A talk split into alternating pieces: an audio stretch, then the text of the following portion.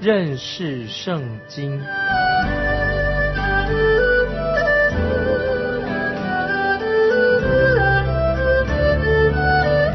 认识上帝的话，把上帝的话带到全世界。本节目是由认识圣经机构和环球广播电台联合制作，欢迎收听。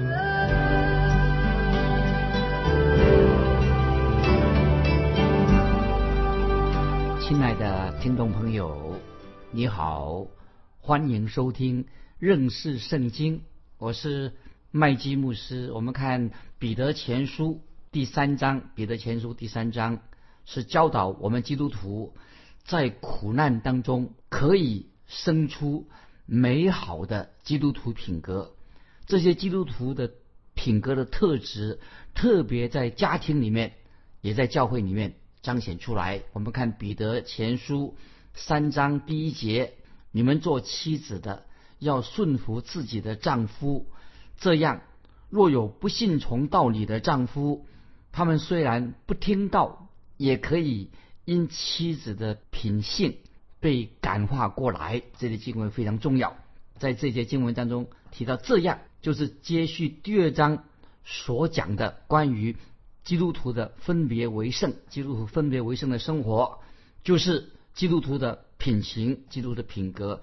在这一节经文当中，彼得前书三章一节，彼得就把分别为圣跟人的基督徒的行为的表现这两个主题融合在一起。我们读过以弗所书第五章，提到妻子做妻子的在家中的职分是什么样子的。在彼得前书这一节经文，那么跟保罗在以弗所书所讲的不一样。我们特别回想一下，保罗他在以弗所书第五章是针对圣灵充满的基督徒的夫妻，在以弗所书第五章十八节这样说。以弗所书五章十八节说，一开始就谈到要被圣灵充满。当基督徒的夫妻两个人都被圣灵充满，会怎么样呢？你们做妻子的，当顺服自己的丈夫，如同顺服主。这是以弗所书五章二十二节说。那接下来呢？到了五章二十五节，保罗怎么说呢？以弗所书五章二十五节说：“你们做丈夫的，要爱你们的妻子，正如基督爱教会，为教会舍己。”啊，所以在以弗所书第五章是保罗是特别针对基督徒夫妇这个家庭。两个人都是被圣灵充满的夫妻，那么他们的关系，做丈夫的是愿意爱自己的妻子，那么甚至愿意为妻子舍命，所以表示夫妻的关系很好。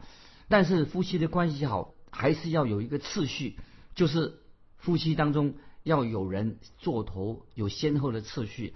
所以在婚姻当中，丈夫做头是有带领的这个职分，妻子就要顺服丈夫。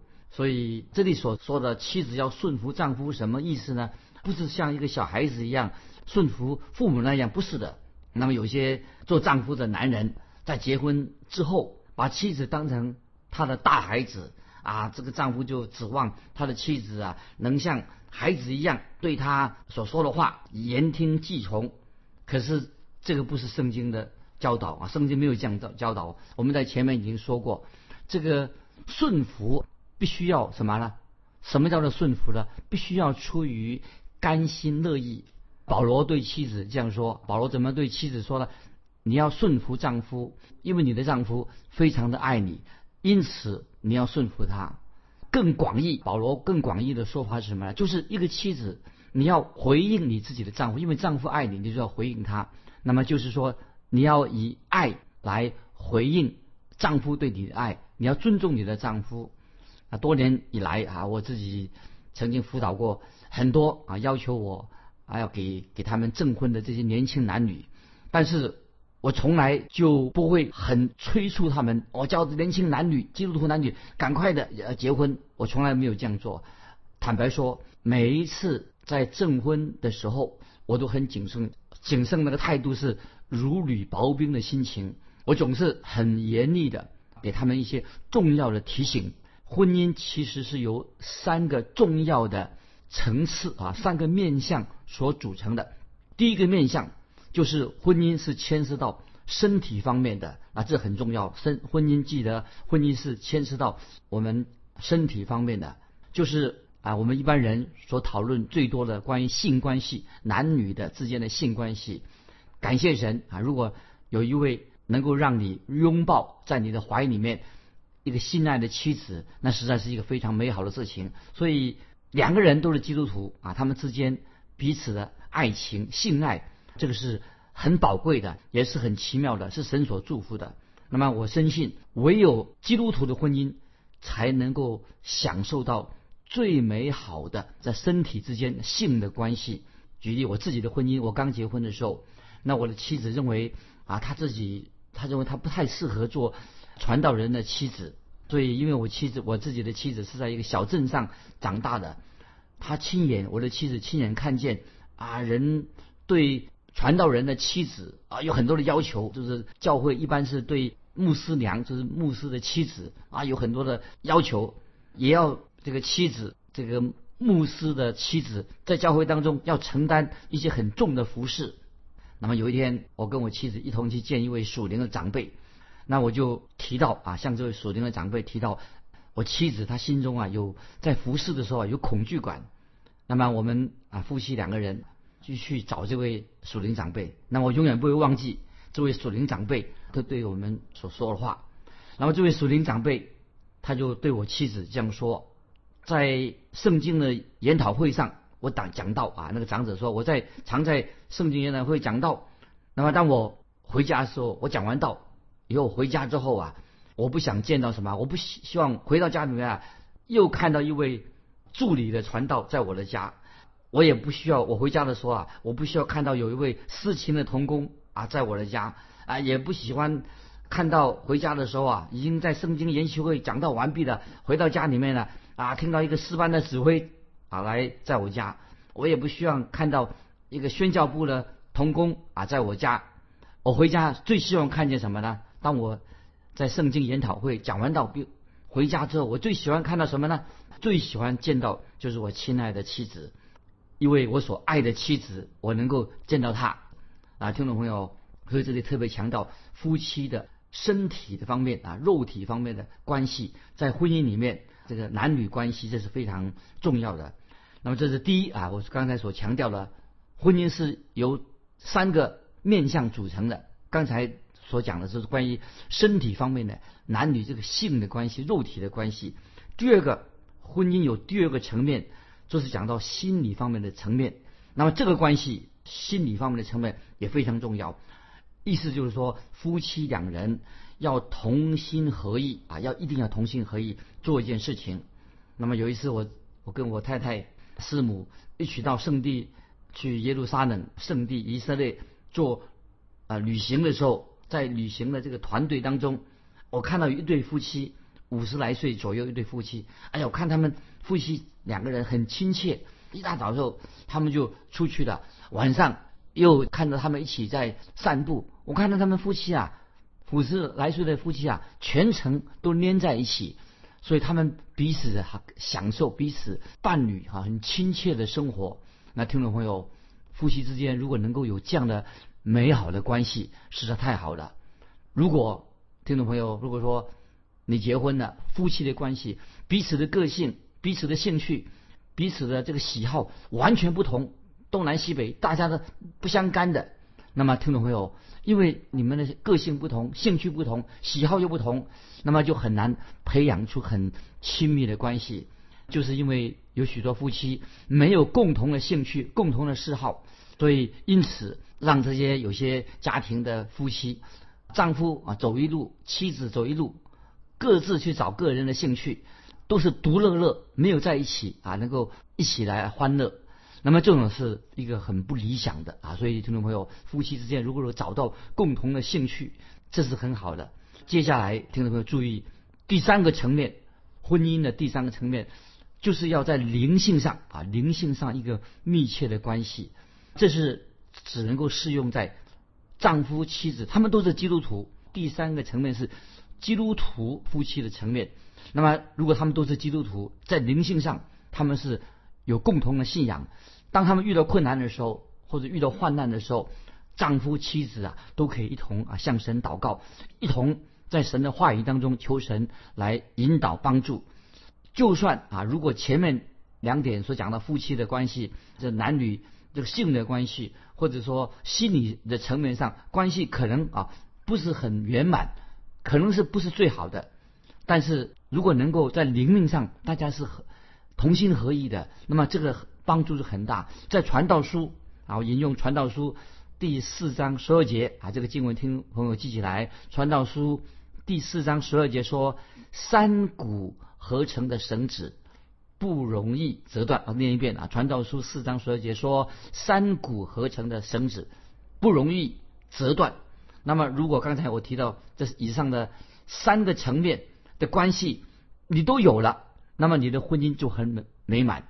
可以说，在我们在啊生理方面的、性方面的，或者说在心理方面的，还有这个灵性方面的，三个都合了合在都有了，那么你就有美满的婚姻。前面两项可能也许不太协调，但是如果你第三个面向、第三个层面呢，就是灵里里面的灵性方面的话，还是很和谐的话，那么你的婚姻就可以仍然可以保持。但是如果这个三方面都瓦解的话，那听众朋友，我告诉你，这个婚姻就很难维持了。所以听众朋友再强调，婚姻有这三个层面能够维持。那就是最好的。如果三个这个层面都是没有了，那么这个婚姻就会有一个很痛苦、不快乐的婚姻，那这婚姻就很难维持了。那么以上啊，刚刚才我们所强调的是基督徒的婚姻是什么？所强调的是以上是谈到三个层面讲到基督徒的婚姻。那接下来我们要提出另外一个问题，在读彼得前书第三章的问题。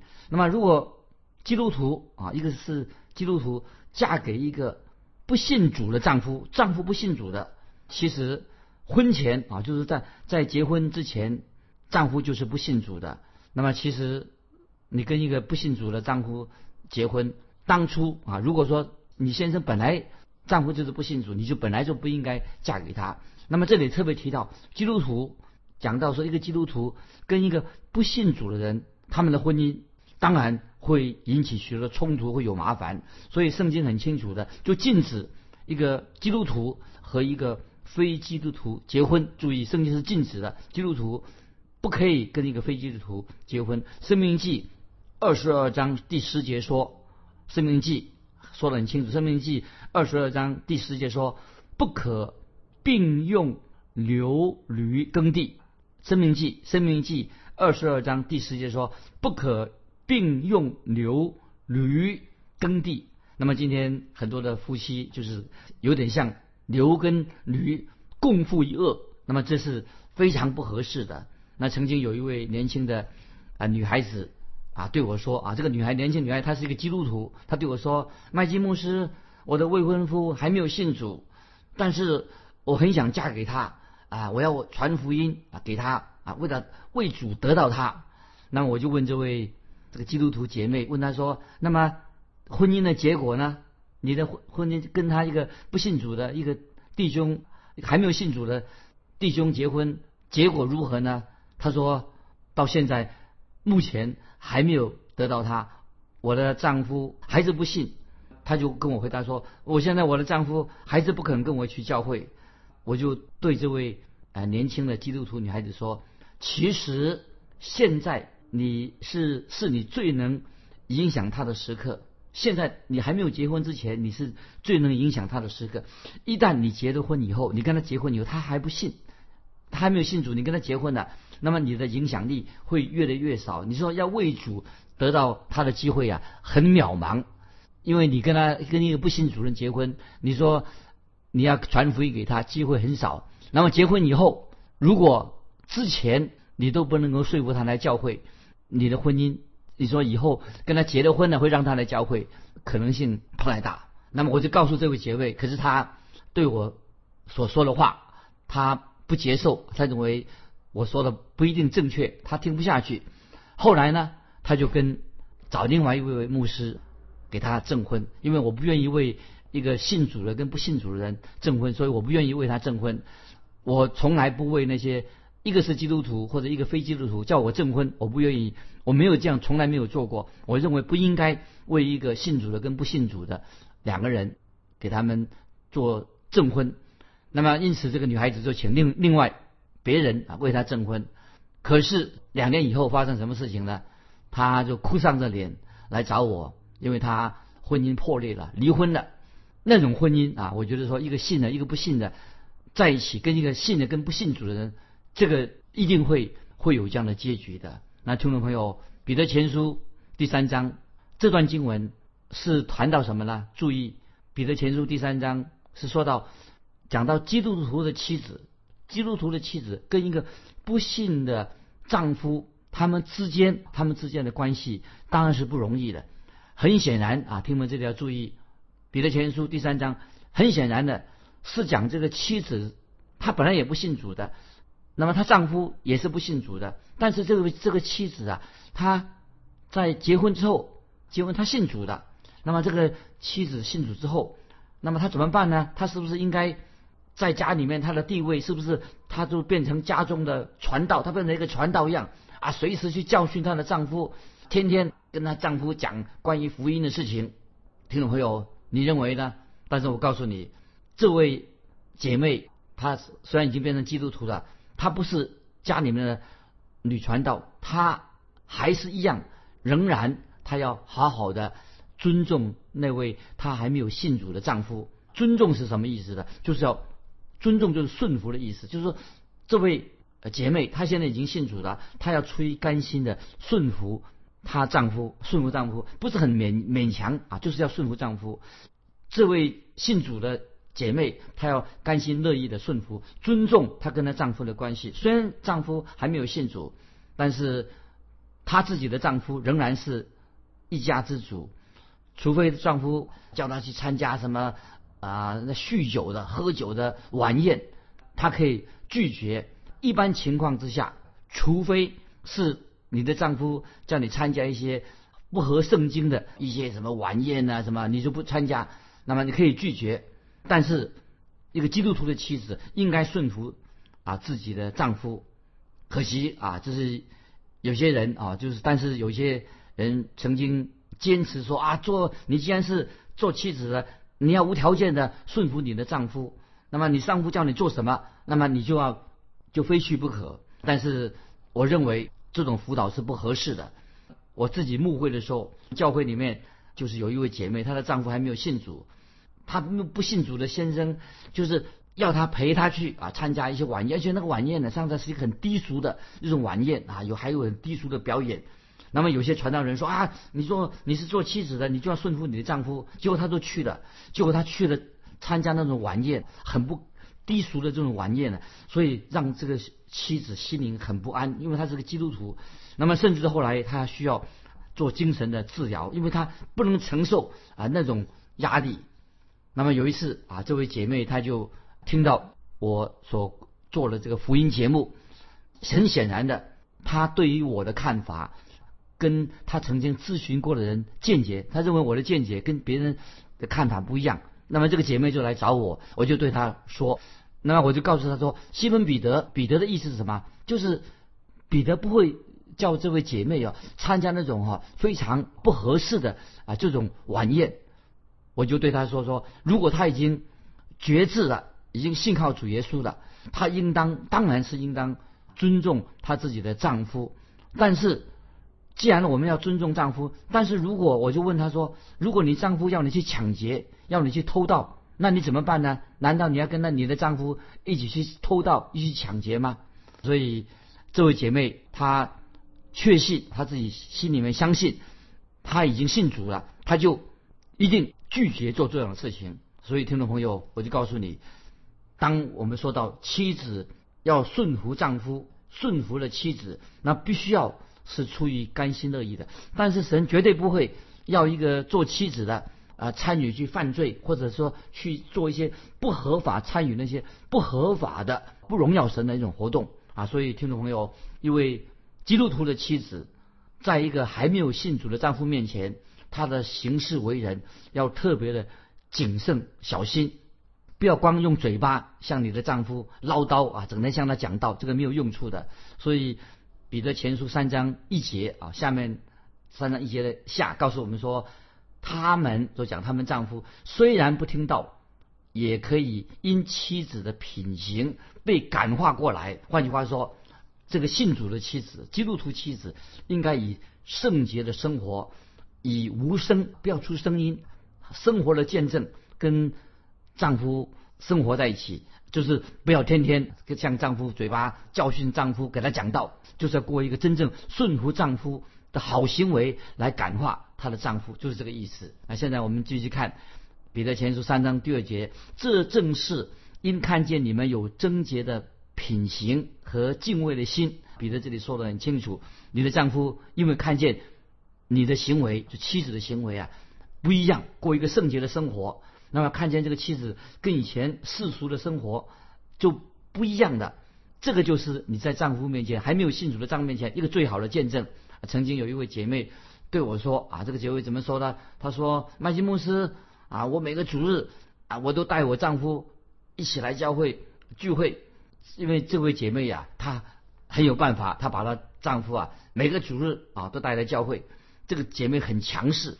这个姐妹接着说：“可是到现在她还没有信主，我我每个主日都以为她会觉知信主，可是她就是到现在还不觉知信主。那么甚至我也是在啊礼拜一啊早晨我吃早餐的时候啊，我会哭着对她说：‘哎呀，我希望你赶快信主。’晚上我我的丈夫回下班回来的时候啊，我在餐桌上啊也会要求他：‘你赶快信主吧。’所以我一直在想，不论早早晚，如果有一个丈夫。”整天啊，我在想，就是说，这个姐妹这样说，早上她也向她哭丧脸，叫她丈夫信主；晚上也下班回来也叫她餐桌上哭求她信主。可是我这样想说，哎呀，如果我是她丈夫的话，早晚有一个哭哭啼啼的女人对着我，我怎么受得了啊？我是是受不了的。所以后来我就决定，我要跟她谈一谈，打电话给她，对她说哈，我是问她说，姐妹，你要不要？暂停一年，完全不要提到信主的事情，不要向你丈夫提信主的事情。那回答说：“他说你是不要我向丈夫做见证吗？”我说：“不是，我不是这个意思。因为彼得告诉我们说啊，你能不能够，如果你不能够用神的话感化你的先生的话，你的丈夫的话，那么你要用另外一种方式，就是不出声；另外一种方式，用你的生活的见证，不出声的一种奖章来让他改变。”我就问这位姐妹说：“你的行事为人是如何呢？你在在你丈夫面前啊，你是一个怎么样的行为？你的是怎么样一个人呢？”当问这个姐妹的时候啊，她就有些紧张。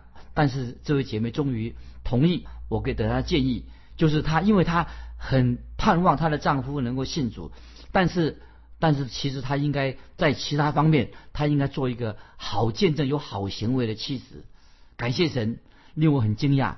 那个姐妹听我的话，六个月之后，她的丈夫在有一个主日崇拜当中，她就决志信主了。所以，亲爱的听众朋友啊，你的行为就是你的奖章，不要出声的无言的奖章，就是你的好好行为，比口说的用口说做见证传福音更有果效啊！这是听众朋友要注意的。接下来我们看啊，三章第三节，三章三节，你们不要以外面的辫头发、戴金饰。穿美衣为装饰，这是经经文。当然不是说我们姐妹不可以打扮，不是这个意思。当时在罗马帝国啊，妇女很看重发型。在罗马帝国呢，看那些电影的时候，我们知道啊，罗马帝国的电影关电影方面呢，头发还梳得高高的，还戴上头上戴珠宝。那么今天听众朋友，我们知道很多姐妹们很看重服饰发型。听众朋友要注意，在婚前你们没有办法啊吸引。还没有信主的另一半归主的话，那么你想在结婚之后啊，吸引他归主啊，就很困难。就算妻子啊，撒上浓浓的香水啊，啊，穿上漂漂亮的衣服，但是你没有办法靠这种方式来使你丈夫信主。我认为基督徒的妇女她应该有合适的装扮。我认为妇女是应该要穿着端庄，尽可能衣服穿得很恰当。那么有人把自己弄得啊那个邋邋遢遢。不修边幅的样子很难看，所以听众朋友，神不喜欢一个姐妹啊穿的邋邋遢遢的哈。所以彼得这里重点什么呢？就是我们做妻子的，不要用外表来吸引，用外表的方式来感化一个还没有信主的丈夫啊。所以在继续我们看要怎么样来吸引、影响我们自己的还没有信主的丈夫呢？我们看彼得前书三章四节，只要以里面存着长久温柔、安静的心为装饰，这在神面前是极宝贵的。所以听众朋友，妇女应该可以有好的装饰，但是最重要是吧，来自美德、内心的美德、温柔、安静的心。所以我们记得在路德记里面，为什么波阿斯他喜欢摩雅女子路德的？因为路德啊，他看见他就立刻的波阿斯就爱上他了。听众朋友注意没有？波阿斯因为听说了路德有好品性，所以他就爱上他整个人。所以今天化妆品会让人看得好看。当然，我们听众朋友让每个人的仪容要端庄好看。那么有一位诗人说啊，今天我们不必要赶流行，不要做也不要做老古板，穿的要合宜，用这种方式啊来做见证。听众朋友，最重要的就讲强调人内在的美德才是比外表更重要。所以听众朋友，因为时间的关系，我要问听众朋友，你的衣着啊，基督徒的衣着，你有什么观点？听众欢迎你来信。一个基督徒他穿衣服哦，要跟内在的美德哈做一个比较。欢迎你来信分享一下你个人的做法。来信可以寄到环球电台认识圣经麦基牧师收。愿神祝福你，我们下次再见。